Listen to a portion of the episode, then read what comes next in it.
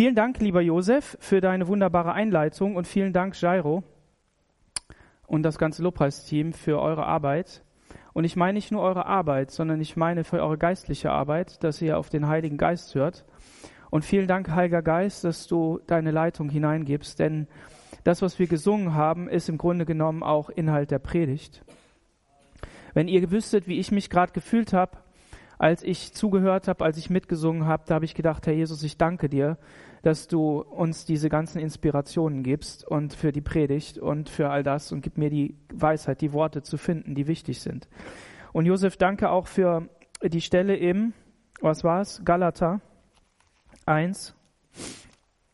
Da haben wir ja gelesen, ähm, muss das schnell hinblättern. Ähm, da haben wir gelesen, ähm, der sich selbst in Vers 4, der sich selbst für unsere Sünden gegeben hat, um uns von dieser gegenwärtigen bösen Welt zu erretten, nach dem Willen unseres Gottes und Vaters, dem Ehre gebührt von Ewigkeit zu Ewigkeit. Amen. Wer von euch war die ganzen Daniel-Predigten hier? Erinnern euch diese Worte an etwas? Ich weiß ja nicht, wer, äh, wer sozusagen Hausaufgaben gemacht hat und weitergelesen hat. Ich hoffe, ihr tut das. Einfach aus dem Grund, dann beschäftigen wir uns schon mit dem Wort Gottes und der Heilige Geist kann, kann Dinge hineingeben. Wenn du es nicht gemacht hast, sei, sei nicht traurig, wenn ich heute nicht alles vorlese, weil vielleicht die Zeit nicht reicht. Vielen Dank auch, dass du schon die Vers 31 äh, und äh, bis 33 gelesen hast. Weil das Thema, was uns beschäftigt, auch im Abendmahl, ist das Thema, was heute hier uns beschäftigen wird. Gott möchte dir und mir vergeben. Gott möchte dir und mir die, die, die Schuld vergeben und hat vergeben, wenn du Gottes Kind bist, was dein ganzes Leben betrifft. Und es gibt Leute, die sagen, ja, das braucht man nur einmal machen und dann ist das in Ordnung, dann ist es fertig. Und wahrscheinlich werden wir den Spagat nie auflösen können. Ja, wir sind errettet. Amen. Wir sind in Gottes Königreich. Amen. Und egal, was du machen wirst, im Grunde genommen, wenn du so ein bisschen an die Regeln hältst, dann ähm, ist egal, was du machst, du wirst ankommen. Aber es ist auch so, dass man daraus ausbrechen kann. Denn so sehr wir, so sehr wir ja errettet sind, so sehr respektiert Gott auch nach der Errettung unseren Willen. Und wenn wir da echt, ich sag's jetzt mal, Mist bauen, ne, dann, dann, ähm, dann ist es schlecht aber wir sind mehr gerettet, als unser Gewissen uns verklagt. Sag dir das mal. Ich bin mehr, mehr ähm, äh, gerettet, als unser, mein Gewissen und mein Herz mich verklagt. Sag dir das mal. Schreib dir das mal auf. Weil wenn unser Herz uns auch verklagt, seine Gnade ist größer. Und wir befinden uns mitten im Buch Daniel, wir befinden uns ähm, in einem Kapitel, das eben genau wie Josef das gesagt hat, mit so einer Art ähm, offizieller Beschreibung eben auch beginnt. Also wir fangen natürlich in 31 an. Und da steht äh, König Nebukadnezar allen Völkern. Und dann das, was wir schon gehört haben. Das heißt, dieser König, der hat etwas erlebt, was ähm, ihn beschäftigt hat, was er, was er jetzt durchlebt hat und jetzt schreibt er das auf. Er gibt das an die Presse weiter, er schreibt das auf seinen Blog, er schreibt das irgendwo hin und sagt ins Archiv, die hatten ein sehr gutes Archiv, ja, und ähm, für die Nachwelt. Und Nebukadnezar hat oft gesagt, ich schreibe es auf für die Nachwelt, weil die Nachwelt soll wissen, was passiert ist. Und wisst ihr was? Seine Geschichte ist in das beste Archiv der Welt gekommen. In Gottes Wort, in, in die Bibel hinein. Amen? Und woran liegt das? Natürlich liegt es an Gott selbst. Aber ich sag dir noch etwas. Es liegt auch an Daniel. Es liegt an seinen Freunden, dass das in dieses Buch hineingekommen ist. Warum? Und das werden wir heute auch sehen. Und das ist die zweite Bedeutung. Nämlich, dass wenn da, wo wir Missionare sind, da, wo wir Evangelisten sind, da wird das Kapitel und die Geschichte der Menschen wird in das Buch, die Chronik hineingeschrieben. Nämlich in das Buch des Lebens. Wenn du ein Missionar bist in einem Leben von einem Menschen, dann wird das aufgeschrieben. Und dann werden im Himmel die Bücher aufgemacht und dann wird da nachgelesen. Was denn los? Steht dieser Mensch im Buch des Lebens? Oder muss ich ein anderes Buch nehmen, wo alles Mögliche drin steht von seinem Leben? Und dann wird da auch entdeckt werden, aha, da war jemand, der hat ihm das Evangelium verkündigt. Und Gott hat diese Geschichte als so wertvoll und wichtig empfunden, dass er gesagt hat, Mensch, das muss hier rein. Und ähm, für alle die, die das jetzt, die jetzt neu dabei sind oder für die, die schon wieder vergessen haben, ne, Predigten vergisst man auch vielleicht schon am Sonntagnachmittag. Ähm, macht nichts, ich wiederhole nochmal ganz kurz. Dieser König Nebukadnezar war ein Herrscher über alle Nationen, von Ägypten bis Babel. Und man kann sagen, vielleicht war er das hier auch schon. Ähm, und dann ähm, lebte er in absoluter Macht und Herrlichkeit. Und das ist doch eine geniale Sache. Wenn man also die ganze Welt besitzt und dann absolute Macht und Herrlichkeit hat, ja, was kann man sich denn Besseres vorstellen? Ne? Als Mensch ist das doch so richtig wohltuend. Und so fühlte der sich auch. Das werden wir gleich sehen. Und dann war der Daniel ein Kriegsgefangener, ein Verschleppter, ein umher, ein Umerzogener in Kultur, Sprache, Schrift und Namen. Und der lebte aber in einer Mission. Der lebte in der Gottesmission. Der lebte in der Mission des, des Namens Jesu Christi. Amen. Natürlich kannte der den so jetzt noch nicht, aber er wusste, mein Gott, Yahweh, dieser Gott, der immer war, der immer ist und immer sein wird, das ist der Gott. Und wir können sagen, Jesus Christus selbst. Und ähm, der war unterwegs in diesem neuen Königreich, um eine Mission zu erfüllen, nämlich Gott alle Ehre zu geben. Und er und seine drei Freunde, die haben sich nämlich im Herzen vorgenommen, im Herzen vorgenommen, im Willen vorgenommen, ich werde mich ans Wort Gottes halten. Ich werde seinen Willen tun, komme was will. Und ihr werdet auch kein verschrobener Christ. Ihr werdet jetzt nicht einfach überall Nein sagen, ja, sondern ihr werdet auch mitmachen. Ich werde die Sprache lernen, ich will die Kultur lernen, ich werde auch ähm, überall mitmachen, wo das in Ordnung ist. Aber in dem Moment, wo mein Glaube hinterfragt wird, wo ich Götterspeise essen muss, Götter Wein trinken muss, werde ich es nicht tun, weil ich will mich nicht verunreinigen. Und ähm, sie waren treu. Sie waren Gott, äh, treu dem Gott ihrer Väter, haben wir gelesen. Und sie waren auch treu dem neuen König gegenüber. Und das alles hat dazu geführt, dass sie ähm, anerkannt wurden. Von Gott und auch von Menschen. Und dann haben sie Glaubensprüfungen gehabt, unterschiedlichster Art. Von, wir werden alle Weisen im Land umbringen, wenn ich den Traum nicht erfahre, Kapitel 2. Und wir werden ähm, diese drei Männer, wenn sie das Bild nicht anbeten, wenn sie letztendlich mich nicht anbeten, werden wir in den Feuerofen werfen. Was für, für Glaubensprüfungen.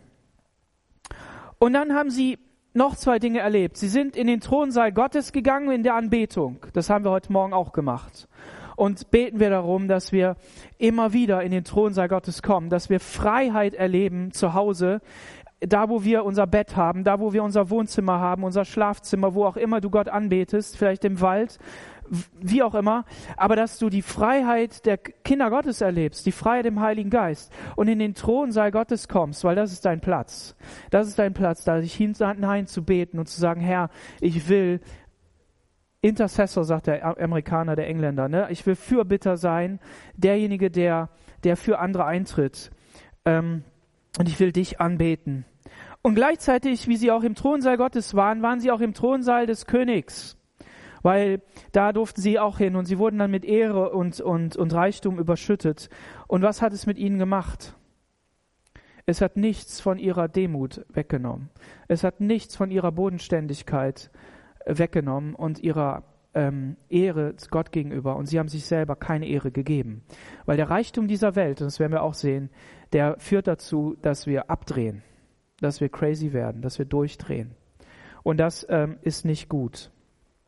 Und dann finden wir Nebukadnezar da. Und Nebukadnezar steht für diesen Herrscher, der Anbetung will, der, der absolute Macht haben möchte. Und er steht als König und totalitärer Herrscher, als Tyrann für ein Königreich, das dem Gotteskönigreich entgegenstellt. Auf der einen Seite Macht und Herrlichkeit zeigen will, dass es einfach nur gut geht und dass er die absolute Gewalt hat. Und das macht er durch Kontrolle und durch, durch Erpressung, wie ein Tyrann eben. Und auf der anderen Seite möchte er aber so sein wie Gott. Und das kennen wir. Derjenige, der schon mal in der Bibel ein bisschen gelesen hat, der weiß, dass da jemand war, der wollte so sein wie Gott. Und deshalb steht dieses babylonische Reich für das satanische Reich, das Reich, das gegen das Reich Gottes steht. Und ähm, das, was in der Bibel beschrieben wird, ist nicht nur Geschichte, sondern immer wiederkehrende Prinzipien. Wisst ihr warum? Weil die Dämonen, die dahinter stehen, die Geister und Mächte, die dahinter stehen, die haben sich nie geändert. Die waren immer so und die werden auch immer so bleiben, bis sie eines Tages gerichtet werden.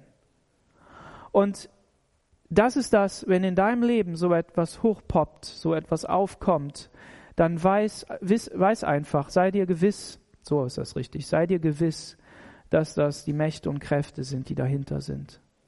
Denn die Menschen, die dir begegnen, die so etwas tun, dein Arbeitgeber, deine Kinder, dein Ehemann, deine Ehefrau, was auch immer in deinem Leben, sind beeinflusst von dieser Macht. Aber pass auf, du selbst kannst beeinflusst sein von diesen Mächten.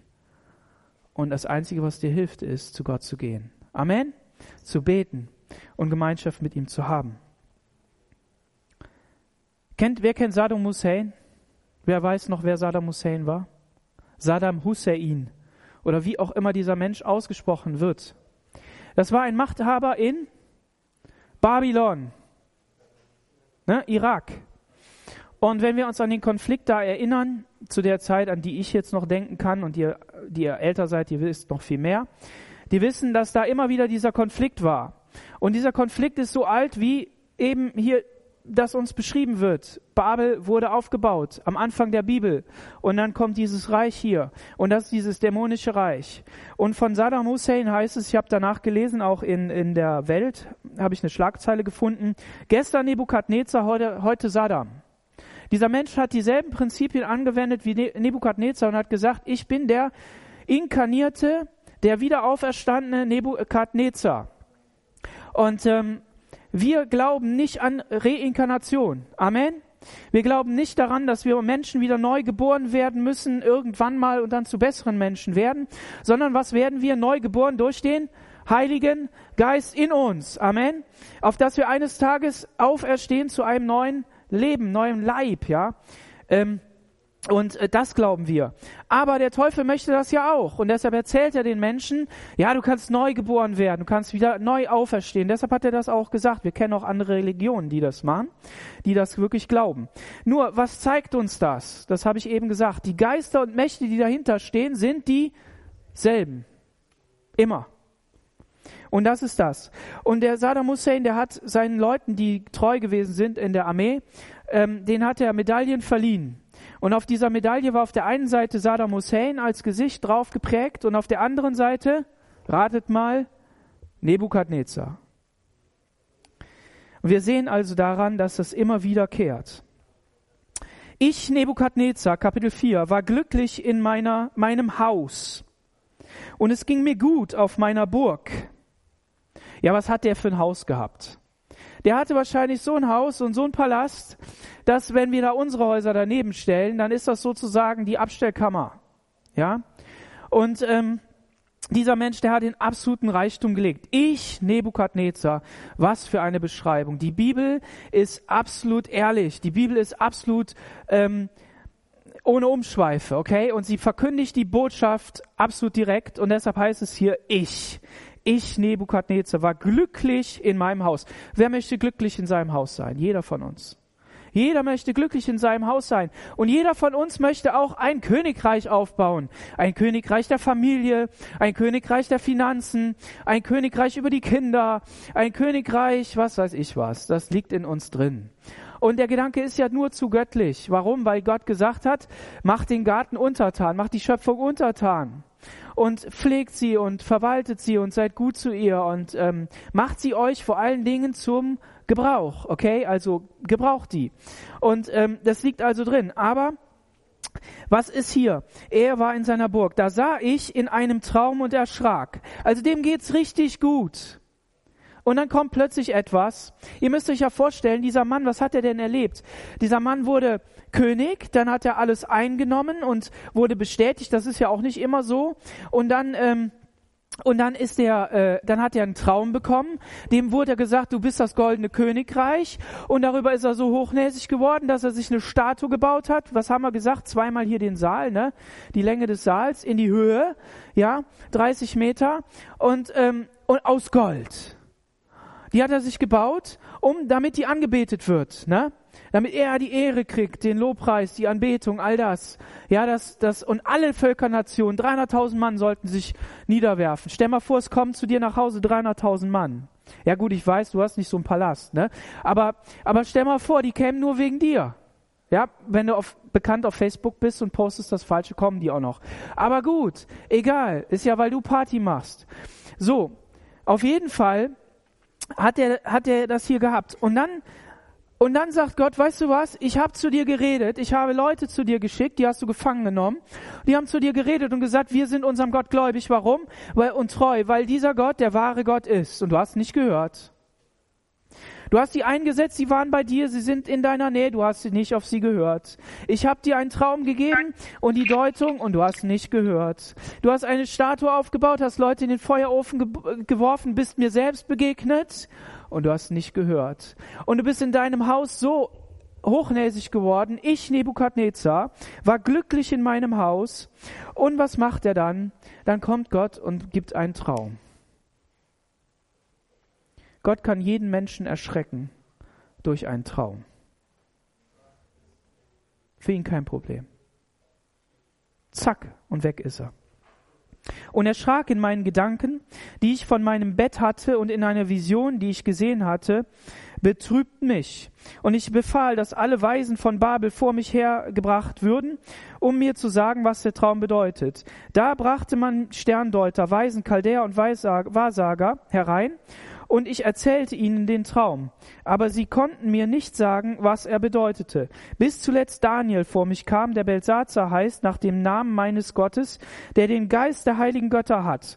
Und ich erzählte ihnen den Traum. Belsazar, du Oberster unter den Sterndeutern, von dem ich weiß, dass du den Geist der heiligen Götter hast und dir nichts verborgen ist, sage, was die Vision meines Traumes, die ich gesehen habe, bedeutet. Also dieser König braucht natürlich wieder seine Wahrsager, die ihm gar nichts geholfen haben, die ihm nicht sagen konnten, was los ist. Und diesmal hat er aber schon etwas gelernt. Er hat nämlich gelernt, dass es nichts bringt, wenn ich denen das verschweige, sondern ich brauche natürlich Daniel. Ich brauche zum Schluss Daniel, der das sagen kann. Und er kannte auch seinen Namen, zumindest steht es hier. Und ähm, und er schreibt es ja als Bericht in sein Archiv, also kann man das so annehmen. Aber er sagt trotzdem, dass es Belsazar ist nach dem Namen meines Gottes. Also dieser Mann war nicht bekehrt, dieser Mann hat, war nicht gläubig, ist zumindest ein Hinweis darauf. Auf jeden Fall muss er das sagen. Aber er weiß auch, dass in Daniel der Geist, der Geist der heiligen Götter ist. Was eben ein Hinweis ist, dass, dass Nebukadnezar weiß, es gibt einen wahren Gott und es gibt den, der über mir steht und dem nichts verborgen ist. Und sage mir, was die Vision meines Traumes bedeutet. Und wir sehen eben Traum, Gedanken, Vision. Das bedeutet, seine gesamte Geist, geistige und geistlich sichtbare Welt, sage ich jetzt mal, ja. Also im Traum, das kannst du nicht so richtig kontrollieren. Und da begegnet dir etwas und dann siehst du etwas und eine Vision, das heißt, da ist Interaktion, da ist etwas drin, was was geschieht und und ähm, und so weiter. Und jetzt kommt er da vor den König Und ähm, was hier eben, eben wichtig ist, ist, dass diese Rückschau eben von Nebukadnezar beschrieben wird. Er beschreibt sich als absoluten Herrn. Ich, ich, ich. Was ist mit Daniel? Wie haben wir Daniel kennengelernt? Daniel macht das anders. Daniel sagt, mein Gott, mein Gott, mein Gott. Aber der Gott unserer Väter, der Gott wird uns retten, der wird uns befreien, der wird mir das sagen. Gott zeigt sich durch diesen Traum.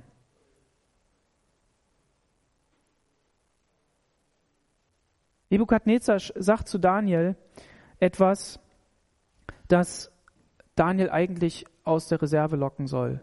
Er schmeichelt ihm. Wie oft begegnet uns Schmeichelei? Entweder von uns selber, weil wir uns das gut reden, oder von anderen Menschen. Und dann sagen wir, na gut, ist ja nicht so wichtig. Könnte ja sein. Aber was macht Daniel? Er betet, betet, betet, betet, betet. Er hat Gemeinschaft mit Gott. Und daher weiß er, dass alle Schmeichelei des Königs nichts nützt. Weil wenn du als Letzter vor den König gerufen wirst, ist es nicht, weil du der Letzte bist, sondern weil es keine andere Hoffnung mehr gibt. Und der König weiß ganz genau, dieser Mann, wenn ich den rufe, der sagt's mir. Deshalb ist es nicht unsere Ehre, sondern es ist Gottes Ehre. Amen.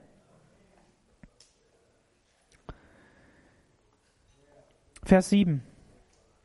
Dies ist aber die Vision, die ich auf meinem Bett gesehen habe. Siehe, es stand ein Baum mitten im Land, der sehr hoch war. Und er wurde groß und mächtig, und seine Höhe reichte bis an den Himmel, und er breitete sich aus bis an das Ende der Erde. Seine Äste waren schön und trugen viele Früchte, so dass alle zu essen hatten. Alle Tiere auf dem Feld fanden Schatten unter ihm, und die Vögel des Himmels saßen unter seinen Ästen, und alle Menschen ernährten sich von ihm. Und ich sah eine Vision auf meinem Bett. Und sieh, ein heiliger Wächter fuhr vom Himmel herab, der rief überlaut und sagte, haut den Baum um und behaut ihm die Äste, streift ihm das Laub ab und zerstört, er zerstreut seine Früchte, so dass die Tiere, die unter ihm liegen, weglaufen, die Vögel von seinen Zweigen fliegen doch lass den Stock mit seinen Wurzeln in der Erde. Er soll in eisern und ehernen Ketten auf dem Feld, im Gras und unter dem Tau des Himmels liegen und nass werden und soll sich mit den Tieren von den Kräutern der Erde ernähren. Und das menschliche Herz soll von ihm genommen und ihm ein tierisches gegeben werden, bis sieben Jahre über ihm vergangen sind. Das ist der Rat der Wächter das ist im Rat der Wächter beschlossen und im Gespräch der Heiligen beratschlagt, damit die Lebenden erkennen, dass der Höchste Gewalt hat über die Königreiche der Menschen und sie gibt, wem er will, und die niedrige, niedrigsten der Menschen darüber einsetzt. Diesen Traum habe ich, Nebukadnezar, gesehen. Du aber, Belsazar, sage, was er bedeutet, denn alle Weisen in meinem Königreich konnten mir nicht mitteilen, was er bedeutet. Du aber kannst es wohl, denn der Geist der heiligen Götter ist bei dir. Wir sehen hier also die Beschreibung dieses Traumes und er bedeutet eben oder er, er zeigt eben auf, dass Nebukadnezar in dieser Vision sieht, wie ein Baum dasteht, in voller Blüte und in voller, voller Macht und Herrlichkeit. Und Daniel wird das hinterher auch auslegen. Und ähm, was hier interessant ist, ist, dass dann plötzlich ein Wächter kommt und der fuhr vom Himmel herab. Es wird noch einmal jemand vom Himmel herabfahren und das ist Jesus Christus. Amen. Einer in den Wolken des Himmels, wir hatten das in Kapitel 7, damit haben wir angefangen ähm, gesehen, dass er vom Himmel her kommt. Er kommt nicht von den Menschen, sondern wenn Gottes Aktion kommt, kommt sie immer vom Himmel. Sie ist immer, immer ähm, eine, eine heilige Aktion. Sie ist immer eine geweihte Aktion, eine Aktion, die, die in sich ähm, alle Fülle trägt. Und dieser, dieser Wächter, der kommt vom Himmel. Wir finden in, ähm, in der Bibel und auch hier speziell im Buch Daniel finden wir verschiedene äh, Begriffe, die uns die, die, ähm, die heilige Familie Gottes, die, die unsichtbare Familie Gottes aufzeigt, die, die in der unsichtbaren Welt vor Gottes Thron steht. Und da finden wir, dass diese, ähm, diese Mitarbeiter Gottes, dass das Engel sind, dass das ähm, Wächter sind, Heilige, ähm, Prinzen, ähm, äh, Sie sind organisiert wie Militär. Es gibt Namen, die werden aufgezählt. Gabriel und Michael. Und die erscheinen auch der Maria, ja, wenn wir an Gabriel denken. Und ähm, der Prinz von Persien, ähm, auch Kapitel 10 hier speziell im Buch Daniel. Oder im Kapitel 12. Ähm, dann ähm, wird einer beschrieben, der hat ähm, Kleidung von Leinen an und so weiter. Es gibt verschiedene Begriffe. Das bedeutet, die Bibel macht hier Andeutungen auf eine göttliche Familie, so wie wir eine irdische Familie sind. Die Braut Jesu auf der Erde. So hat Gott eine himmlische Familie. Und er fällt Entscheidungen. Er kümmert sich um Dinge. Und er hat, Mensch, er hat, er hat dort äh, Wesen eingesetzt, die Macht haben, die, äh, Entscheidungen zu fällen. Und ähm, diese Entscheidungen sind immer zu 100 Prozent übereinstimmend mit der Entscheidung Gottes. Deshalb, wenn ein Engel eine Entscheidung trifft, dann hat er sie im Grunde genommen mit Gott, in Übereinstimmung mit Gott getroffen. Und das muss uns klar sein, damit wir voller Staunen vor Gott stehen. Damit wir wissen, Gott ist größer als wir denken. Er hat noch viel mehr zu entscheiden als das, was er in deinem Leben entscheidet. Und er entscheidet es Trotzdem, er kümmert sich trotzdem um dich. Er begegnet dir trotzdem. Er hat seinen Heiligen Geist gesandt, damit er bei dir ist, der Tröster, der Helfer. Aber das, das soll uns voller Staunen vor ihm stehen, weil unser Gott einfach mehr kann. Amen. Zehntausend mal zehntausend, tausend mal tausend und zehntausend mal zehntausend stehen vor ihm und beten ihn an. Halleluja. Und was krass ist, du und ich, wir dürfen auch da vor ihm stehen eines Tages. Amen. Und wir werden sogar, wir werden sogar eingesetzt, um zu herrschen. Das werden wir. Ja, das ist gewaltig. Amen. Ähm, wenn du noch mehr davon lesen willst, musst du in die Offenbarung schauen. Ähm, ich suche nach einer Bibelstelle, finde sie jetzt gerade nicht, vielleicht stolper ich ja noch drüber, dann werde ich sie nochmal erwähnen. Ähm, auf jeden Fall finden wir dieses Bild und er hat das beschrieben, er hat diesen Traum beschrieben. Und in diesem Traum ist auch die Rede davon, dass ein menschliches Herz gegeben wird, statt äh, ein tierisches Herz gegeben wird, statt ein menschliches Herz. Und das ist etwas, das, das kennen wir von woanders her. Aber da ist nicht ein tierisches Herz, sondern ein fleischernes Herz. Das steinerne Herz soll ersetzt werden durch ein fleischernes Herz. Gott möchte hier Nebukadnezar begegnen und er demütigt ihn. Er möchte ihn demütigen. Und da, wo Nebukadnezar frei ist, wo er herrschen kann, da ist Daniel Sklave. Wo er ein Reich besitzt, da besitzt Daniel nichts. Und wo er einen Harem besitzt, da sagen manche, Daniel war Single. Und er war mehr als das, er war sogar Eunuch, aber das ist nicht gesichert. Also, wir sehen einfach, Daniel war ein Häuflein, elend, menschlich gesehen. Aber was hat ihn größer gemacht als Nebukadnezar? Was hat ihn stärker gemacht als Nebukadnezar? Ja, was? Was von Gott? Ja, genau. Der Geist, Matthäa, das hast du richtig gesagt, der Geist der heiligen Götter hat ihn größer gemacht. Das musste Nebukadnezar anerkennen. Amen. Und jetzt kommen wir zu einem Abschnitt, ich habe den überschrieben mit Mitgefühl und Klarheit. Wir lesen in Vers 16, da war Daniel, der Solze Belsazar heißt, eine Weile wie betäubt und seine Gedanken erschreckten ihn. Aber der König sagte Belsazar, lass dich nicht den Traum und die Deutung nicht erschrecken. Belsazar fing an und sagte, ach Herr, möge der Traum deine Feinde und die Deutung deinen Widersachern gelten. Der Baum, den du gesehen hast, der groß und mächtig wurde, dessen Höhe an den Himmel reicht und der sich über die ganze Erde ausbreicht, dessen Äste schön waren und dessen Früchte viel trugen, ähm, so dass alle zu essen hatten und dass die Tiere auf dem Feld unter ihm wohnen und die Vögel des Himmels unter seinen Essen saßen. Das bist du, der du groß und mächtig geworden bist, denn deine Macht ist groß und reicht bis an den Himmel und deine Gewalt reicht bis an das Ende der Welt, das aber der König einen heiligen Wächter vom Himmel herabfahren sah, das sagt, hau ab, der sagt, hau ab den Baum und um und vernichte ihn, doch den Stock mit seinen Wurzeln lasst in der Erde, er soll den eisernen und ehernen Ketten auf dem Feld, im Gras und unter dem Tau des Himmels liegen und nass werden und mit den Tieren auf dem Feld weiden, bis über ihm sieben Jahre vergangen sind. Das ist die Deutung König und dieser Beschluss des Höchsten ist über meinem Herrn, dem König, ergangen. Also Daniel wiederholt das jetzt hier nochmal. Und was ich erstmal hier nochmal kurz betonen will, wir hatten das im Lobpreis gesungen. Wir haben das gehört, was Josef vorgelesen hat im Philippa-Brief. Daniel erschrickt. Der Feind Daniels, der auf dem Thron sitzt und alle Macht über ihn hat, ist zu seiner Liebe geworden. Er hat ihn geliebt. Und das ist eine Liebe, die auf Jesus hinweist. Er hing am Kreuz. Und wenn du im Lukas-Evangelium nachliest, Kapitel ähm, 24, 33, dann heißt es von Jesus, dass er hing mitten unter den Verbrechern und er hat sie geliebt. Er hat sie geliebt. Und dafür steht Daniel hier. Daniel steht für diese Vorschattung auf Christus, der eines Tages das in vollkommenem Gehorsam bis in den Tod tun wird, was Daniel hier getan hat. Er hat nicht jeden Tag Aversion gehabt, nicht jeden Tag Widerstand, nicht jeden Tag, ah, ich habe keinen Bock auf dieses babylonische System, ich habe keinen Bock darauf, sondern ihm war ganz deutlich klar, ich ich kann hier zum Segen sein, ich kann hier Missionar sein, ich kann hier Evangelist sein, ich kann hier wirklich ein Mann Gottes sein, ein Prophet in einem gottlosen Volk.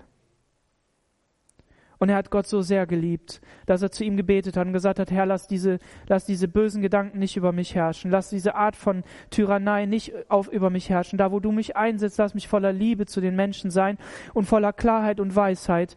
Aber mach mich zu einem Werkzeug hier an diesem Ort in Babylon. Und das ist Gott geglückt. Es ist Gottes Werk in Daniel.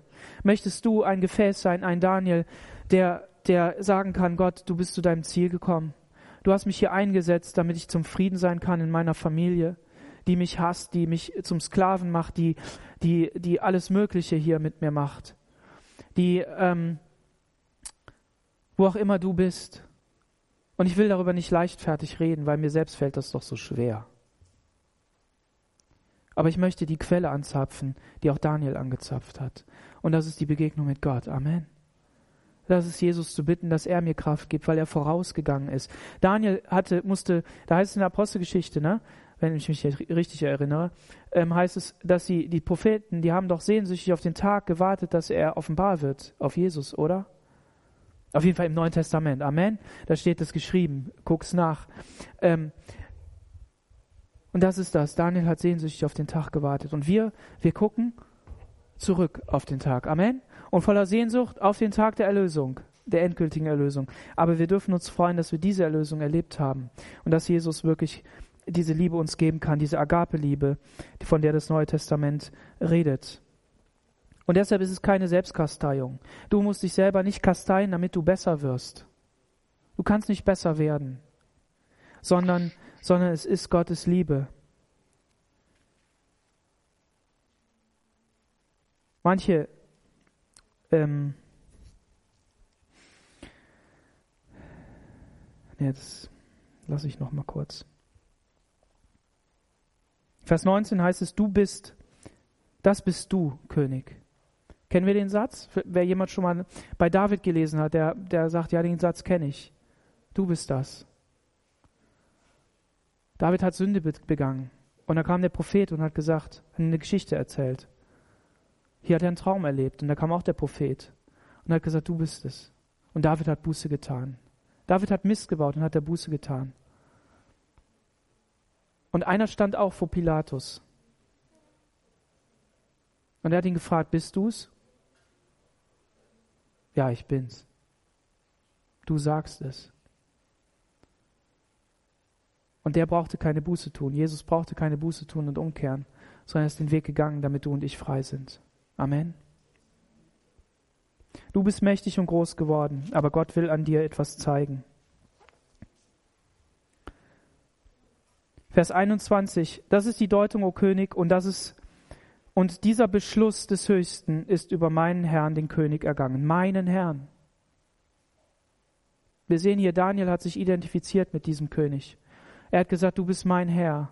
Ich nehme mein Schicksal vor Gott an, dass ich hier in diesem Reich diene und dass ich hier zur Ehre komme. Ja, kannst du sagen, der ist ja auch reich gewesen. Okay, gestehen wir ihm das zu. Okay, gut. Dem ging es an der Stelle ja auch gut. Aber wofür, was zeigt er auf? Er zeigt auf, dass da mehr ist, dass es einen besseren Daniel gibt, der alle Ehre, alle Königswürde abgegeben hat, um Mensch zu werden und für dich und mich zu sterben. Aber dieser König, der in aller Schwachheit in unsere Welt hineingekommen ist, der zu dir und zu mir gekommen ist, dieser König, der hat einen Beschluss gefasst. Ein Beschluss des Höchsten. Nebukadnezar hat auch einen Beschluss gefasst. Er hat den Beschluss gefasst, dass jetzt alle dem Gott Daniels und seiner Freunde dienen sollen, haben wir gelesen. Und wer das nicht tut, der wird abgehauen, sein Haus wird zum Misthaufen gemacht und der wird in Stücke gehauen. Das ist sein Beschluss. Der hat noch einen Beschluss gefasst. Der hat nämlich den Beschluss gefasst, sich ein Götzenbild zu bauen. Und dass alle das anbeten sollen. Und hat gedacht, er ist der King. Aber der König, der mit einem Fingerschnipp einen Traum gibt und der jemanden erschrecken lässt, der hat einen Beschluss gefasst.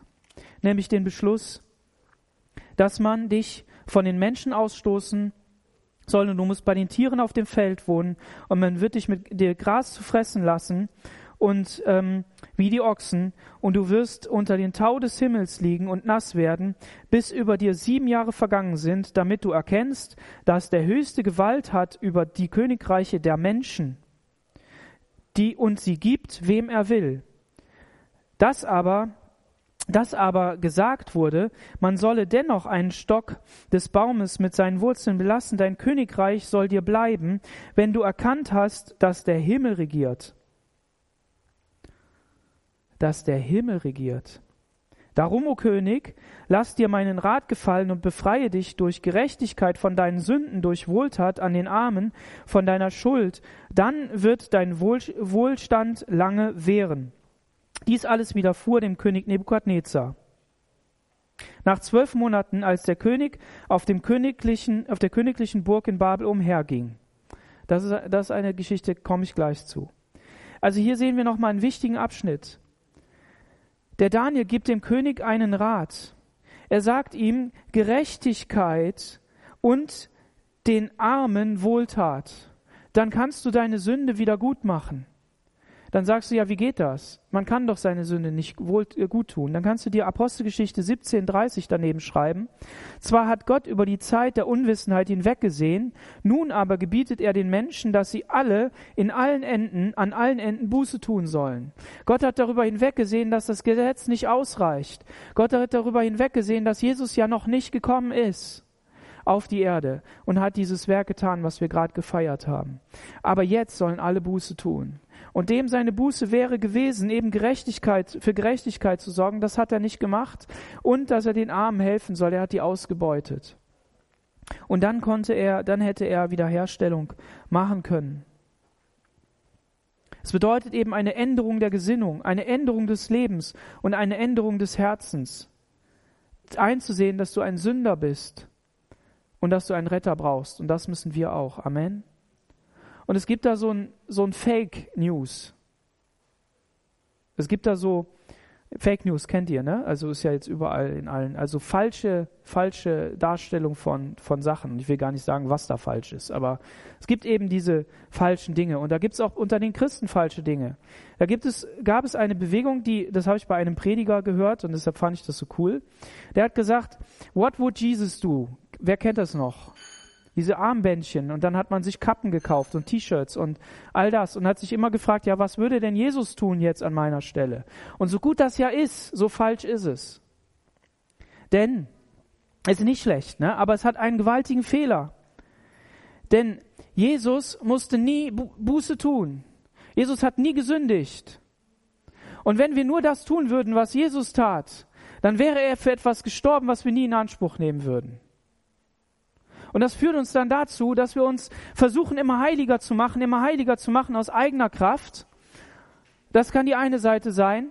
Und die andere Seite ist, ja, ich bin doch gerecht in Jesus und ich will aber nicht einsehen, dass ich sündige. Und dann geschieht so etwas, dass ich mich nie entschuldige bei meinen Kindern, obwohl ich ungerecht gewesen bin. Dass ich mich nicht entschuldige bei meiner Frau und dass ich nicht für sie bete, wenn sie auch ungerecht gegenüber mir ist. Und dass wir, dass wir niederknien und sagen, Jesus, ich will nicht nur das tun, was du getan hast, gerecht sein, das will ich, sondern ich will auch dein Werk in Anspruch nehmen. Und was macht das mit mir? Das macht mich demütig, weil ich weiß, die Kraft ist nicht bei mir, sondern die Kraft ist allein bei Jesus. Und das demütigt uns. Und dann soll diesem König was widerfahren. Ach so, eine Sache noch. Er soll Buße tun, damit du erkennst, dass der höchste Gewalt hat über die Königreiche der Menschen und sie gibt, wem er will. Hannah hat das gebetet im Alten Testament, im zweiten Samuel, wenn ich mich recht erinnere, und ähm, Maria hat das gebetet in ihrem Gebet. Du gibst Königreiche, Macht, Herrlichkeit den, dem du willst.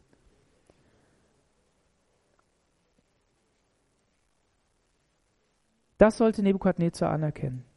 Gott wollte ihn zum Haupt machen. Gott hat gesagt, du hast das Königreich von Gold. Du bist derjenige, der Macht hat. Aber du sollst anerkennen, dass ich die wahre Macht habe. Dass ich der wahre Gott bin. Und dann dann soll das Ganze nur sieben Jahre lang dauern. Halleluja. Oder sieben Zeiten steht da. Okay, Luther übersetzt hier mit sieben Jahre, aber es können sieben Jahre sein. Und dann soll es zu Ende sein. Und was ist das für eine Vorschattung? Was ist das für ein, für ein Sinnbild? Auf was zeigt das? Auf Gnade. Amen. Deine, dein Zorn währt nicht immer, sondern du vergibst gerne, haben wir gesungen. Erinnert euch an die Lobpreislieder. Und das zeigt das hier. Die Menschen in der Welt glauben, dass wir vom Affen abstammen, von den Tieren. Aber wir wissen, dass wir von Gott abstammen. Amen. Von Adam. Wenn wir aber nicht aufpassen, dann werden wir wie, wie, wie Tiere. Richtig? Denn wenn die Sünde uns so sehr verführt, dass wir so stolz und hochnäsig werden wie Nebukadnezar, dann lässt Gott uns zum Tier werden. Das hat er im Römer 1 beschrieben. Dann damit er sie dahin gibt, er hat sie dahin gegeben in ihren Sünden, dass sie dies und das und jenes tun. Und das ist tierisch werden.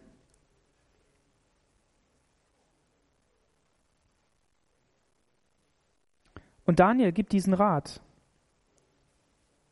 Lass dir meinen Rat gefallen und befrei dich durch Gerechtigkeit. Ihm liegt wirklich was am König. Wir können einen Unterschied machen. Wir können einen Ratschlag geben. Wenn wir fleißig sind in dem, was wir tun, und wenn wir Gott gegenüber fleißig sind und ihn suchen im Gebet und ihn suchen in der Gemeinschaft, sein Wort lesen. Und dann entsteht Frucht daraus in Vers ähm, 27. Dies widerfuhr Nebukadnezar. Nach zwölf Monaten, nicht direkt, nach zwölf Monaten, da war Gnade, wenn der umgekehrt wäre. Wenn er, wenn er gesagt hätte, vergib mir, das habe ich falsch gemacht. Ich sehe ja ein, ich habe doch den Traum gehabt, ich habe die Statue gebaut und ich habe das doch alles gesehen. Daniel, komm mal her, zeig mir mal deinen Gott. Wäre Gott nicht gnädig gewesen? Warum steht hier sonst nach zwölf Monaten? Als der König auf der königlichen Burg von Babel umherging, hob er an und sagte, ist das nicht das große Babel, das ich erbaut habe, zum königlichen Palast durch meine große Macht, zu Ehren meiner Herrlichkeit? Bevor der König diese Worte ausgeredet hatte, kam eine Stimme vom Himmel herab, dir, König Nebukadnezar, wird gesagt, dein Königreich ist dir genommen worden und man wird dich und so weiter, und dann beschreibt er das wieder. Und dann heißt es in 31, und nach dieser Zeit hob ich Nebukadnezar meine Augen zum Himmel auf und kam wieder zur Vernunft und lobte den Höchsten. Ich pries, ehrte und äh, den, der ewig lebt, dessen Herrschaft ewig ist und dessen Reich von Generation zu Generation wird. Denn gegen den, gegen den alle, die auf Erden wohnen, als nichts zu rechnen sind. Er macht es, wie er will, und mit dem Herr des Himmels und mit denen, die auf der Erde wohnen. Und niemand kann seine Hand wehren, noch ihm sagen, was machst du? Zur selben Zeit kam ich wieder zur Vernunft, auch zu meinem königlichen Ehren, zu meiner Herrlichkeit und meiner Gestalt. Und meine Räte und Mächtigte suchten mich, und ich wurde wieder in mein Königreich eingesetzt, und ich bekam noch größere Herrlichkeit. Amen. Nebukadnezar hat das jetzt durchlebt. Warum? Er, er hat nichts eingesehen. Und hier ist dieser Scheideweg. Wenn Gnade an uns herankommt, wenn Vergebung an uns herankommt, wenn ein Prophet zu uns redet, eine Predigt, ein Wort Gottes, und wir darauf nicht eingehen, dann ernten wir die Frucht unserer Taten. Dann ernten wir die Frucht unseres Stolzes, unserer, unserer Nichtdemut, unser, unseres Widerstandes. Die ernten wir ganz normal. Und das hat Nebukadnezar hier geerntet. Der war in seiner, in seiner Herrlichkeit so eingenommen, dass ihm das, dass ihm das nicht wirklich, ihn hat das erschreckt für einen Moment. Und dann hat er es abgeschüttelt und dann ging es weiter. Zwölf Monate. Dann hat er die hängenden Gärten gebaut für seine Frau, weil die das gerade wollte. Und dann hat er Ruhe und Frieden in seinem Palast gehabt, weil wenn er sich mit seiner Frau angelegt hätte, wäre es schlecht gewesen. Das kennt man auch. Und, ähm, und deshalb, deshalb ging es ihm dann gut. Und dann hat er eben in seinem Hochmut gesagt, dann hob er an, ist das nicht das große Babel? Welche Position hat er eingenommen? Die Position von seinen Dachterrassen herunter auf das einfache Volk. Ach, ihr Einfachen, mir geht es so gut. Und wie herrlich bin ich doch. C.S. Lewis hat ein Zitat, äh, oder man hat ein Zitat, habe ich gefunden, ähm, von C.S. Lewis und das heißt, solange du stolz bist, kannst du Gott nicht kennen. Ein stolzer Mann schaut immer auf Dinge und Menschen herab. Und natürlich können sie, solange sie nach unten schauen, nicht sehen, was über ihnen liegt. Nebukadnezar hat in seinem Stolz nach unten geschaut, anstatt in Demut nach oben zu schauen und den anzuerkennen, der der wahre Herrscher ist. Und die Menschen versuchen, durch Güte und Freundlichkeit den Menschen gegenüber hier auf der Erde ein Paradies zu bauen, richtig? Wir wollen es ja besser machen. Wir wollen die Welt verbessern. Wir möchten, dass es dem gut geht. Wir bieten hier Sozialleistungen an und da machen wir dies und da machen wir jenes. Aber wir klammern Gott aus. Und was passiert? Wir schaffen Ungerechtigkeit. Wir verteilen die Güter verkehrt. Wir kriegen das nicht hin. Es brennt an allen Ecken und Enden auf dieser Erde. Aber wenn wir hingehen würden und Gott anbeten würden, wenn wir unsere Häupter erheben würden und Gott anbeten, dann wären wir auch gnädig zu den Menschen. Warum? Weil er gnädig zu uns war. Und diese Gnade, die, die fließt dann in die Welt. So deshalb verzweifle nicht über dein Leben, da wo du es nicht schaffst, wo du an diese Grenzen stößt, wo du dich erhebst, wo du, wo du mit dir selber nicht klarkommst. Und schau nicht nach unten. Schau nicht bedrückt nach unten, sondern heb dein Heb deinen Kopf und schau nach oben und bete den an, der Herr ist über dein Leben. Und dann wirst du Folgendes erkennen. Du wirst deine Hände heben und dann wirst du erfüllt werden mit der Kraft des Heiligen Geistes. Da wird Gottes Leben in dich hineinkommen, denn du sagst, Herr, füll mich. Ich stehe hier, ich kann nicht anders. Blick zum Himmel und hab dann Barmherzigkeit für die Menschen und leb dein Leben als Missionar und als, als Botschafter Gottes. Und zum Abschluss die Quizfrage. Wie kann es sein, dass in so einem tyrannischen Reich ein König abgesetzt wird und sieben Jahre lang irgendwo bei den Viechern ist und er wieder zu Ehren kommt? Wie kann das sein? Wie geht das? Gott, das ist richtig, Matthäa, da hast du recht. Aber der auch Daniel. ein zweites, der Daniel. Der Daniel war da. Der Daniel war der zweite Mann im Staat. Das war der, der Chef war über die Weisen, der wusste, wie alles zu tun hatte. Und er hatte kein Interesse, auf den Thron aufzusteigen. Der hatte kein Interesse daran, Babylon zu regieren und zu herrschen, sondern der wollte, dass sein Herr, der bei den Viechern ist, der bei den Tieren ist, das erlebt, was er von Gott schon längst erlebt hat, nämlich seine Gnade in seinem Leben. Wisst ihr, wer das noch tut? Jesus. Jesus sitzt zur Rechten des Vaters und er will niemals diesen Ausspruch machen, ich möchte so sein wie Gott. Und auch wenn wir das jetzt nicht verstehen, ist es doch so. Er, er sitzt zur Rechten des Gottes und hat doch alle Macht im Himmel und auf Erden. Amen. Deshalb, so wie Daniel treu war, und wie Jesus treu ist in deinem Leben, so lass uns doch treu sein gegenüber Gott. Lass uns doch nicht auf den Thron setzen. Lass uns doch nicht dieses, dieses Vakuum ausfüllen, sondern lass es doch ausgefüllt sein von Gott, von seiner Herrlichkeit, von seiner Kraft, von seiner Macht. Und lass uns einer Welt dienen, die Gott braucht, so wie Babylon Gott brauchte, so wie ein Nebukadnezar Gott brauchte, Daniel brauchte, um zu wirken und in die richtige Richtung zu gehen. Denken wir doch daran, wenn Nebukadnezar nicht gewesen wäre, wenn, wenn Nebukadnezar Daniel nicht gehabt hätte, dann hätten keine Weisen aus dem Morgenland kommen können und Jesus alle Ehre geben. Dann hätten sie nicht Gold, Weihrauch und Myrrhe von Babylon mitbringen können und Jesus geben können. Dann wäre kein römisches Reich da gewesen, das aufgebaut worden wäre, damit der König, der Herrscher der Welt ans Kreuz gehen konnte und diese Botschaft über die Autobahnen, über die, über die, die Wege in Rom im Friedensreich an die Enden der Welt kommen können.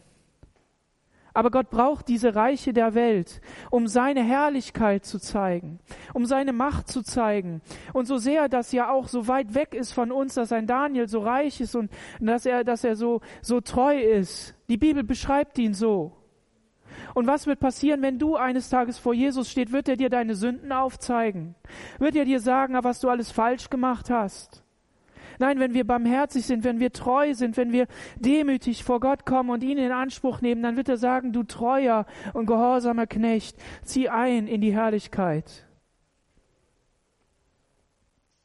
Und deshalb ist Daniel ein Beispiel für uns. Gott möchte in deinem und meinem Leben zu dieser Pointe kommen, zu diesem Sinn im Leben kommen. Er möchte dich gebrauchen, er möchte durch dich wirken. Und das möchte er nicht für die nächsten zehn Jahre, sondern jeden Tag, Tag für Tag, Tag für Tag. Deshalb lasst uns ihn suchen, lasst uns zu ihm beten, lasst uns seinen Geist in Anspruch nehmen, dass er wirken kann durch uns. Lass dir die Sünde vergeben. Lass dir, lass dir Gnade und Barmherzigkeit zuteil werden. Lass, nimm es in Anspruch und proklamiere es über deinem Leben. Und erwarte nicht, dass es alles wunderbar und herrlich wird. Es wird eines Tages wunderbar und herrlich.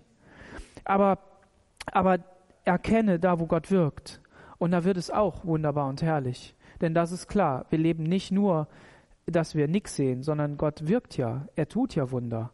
Und wenn du und ich in unser Leben hineinschauen, dann können wir von diesen Wundern erzählen. Amen? Amen. Lass uns aufstehen und beten. Darum lobe ich Nebukadnezar und ehre und preise den König des Himmels, denn all sein Tun ist Wahrheit und seine Wege sind recht, und wer stolz ist, den kann er demütigen. Herr Jesus, wir danken dir, dass die Herrscher dieser Welt anerkennen müssen, dass du regierst, dass du der Herr bist, dass du derjenige bist, der letztendlich einsetzt, wen er will. Auch wenn uns das manchmal nicht passt und wenn wir auch so gebildet sind und alle Informationen haben und denken, wir wüssten es, so können wir ja doch nicht hinter die Kulissen gucken. Nicht wirklich. Wir wissen nicht wirklich alle Zusammenhänge. Und wir beten darum, dass wir uns dass wir unsere Kraft, Herr, für dein Reich einsetzen. Wir beten darum, dass deine Herrlichkeit durch unser Leben fließt, durch die zerbrochenen äh, Ritzen unserer Gefäße, Herr, dass es durchfließt, dass Blumen entstehen können, dass Pflanzen wachsen können, dass Menschen zu trinken haben. Herr Jesus, wir beten, dass wir im Auftrag Gottes unterwegs sind und in diesem Bewusstsein, dass wir wirklich äh, Missionare, dass wir Evangelisten, dass wir Gesandte Gottes sind, Botschafter an Christi Stadt, wie es in deinem Wort steht. Herr Jesus, wir beten darum, dass unser Leben erfüllt ist von deinem Heiligen Geist. Und wir bitten dich, dass wir Gemeinschaft mit dir haben. Jeden Tag. Ich bete für meine Geschwister, dass sie nicht so sehr auf sich selber schauen, sondern dass sie auf dich schauen, den Anfänger und Vollender unseres Glaubens. Wir bitten dich darum, Herr Jesus, dass wir unsere Machthaber, dass wir unsere Politiker und unsere Leute segnen, Herr. Und dass wir natürlich nicht mit allem einverstanden sind, was sie tun und uns auch darüber aufregen. Das ist ja auch in Ordnung. Aber Herr, wir bitten bitten dich darum, dass wir zum Segen sind. Herr Jesus, dass wir, dass wir wirklich nicht nur so Miezekatzen äh, Christen sind, sondern dass wir Wächter sind, Herr, die beten und die heilige Hände aufheben und die wirklich, Herr, für dich da sind, Jesus, und für die Menschen, die verloren sind. Herr, lass uns das Evangelium in diese Welt hineintragen. Lass uns nicht um uns selber drehen, Herr, und errette du Menschen im Namen Jesus. Amen. Amen.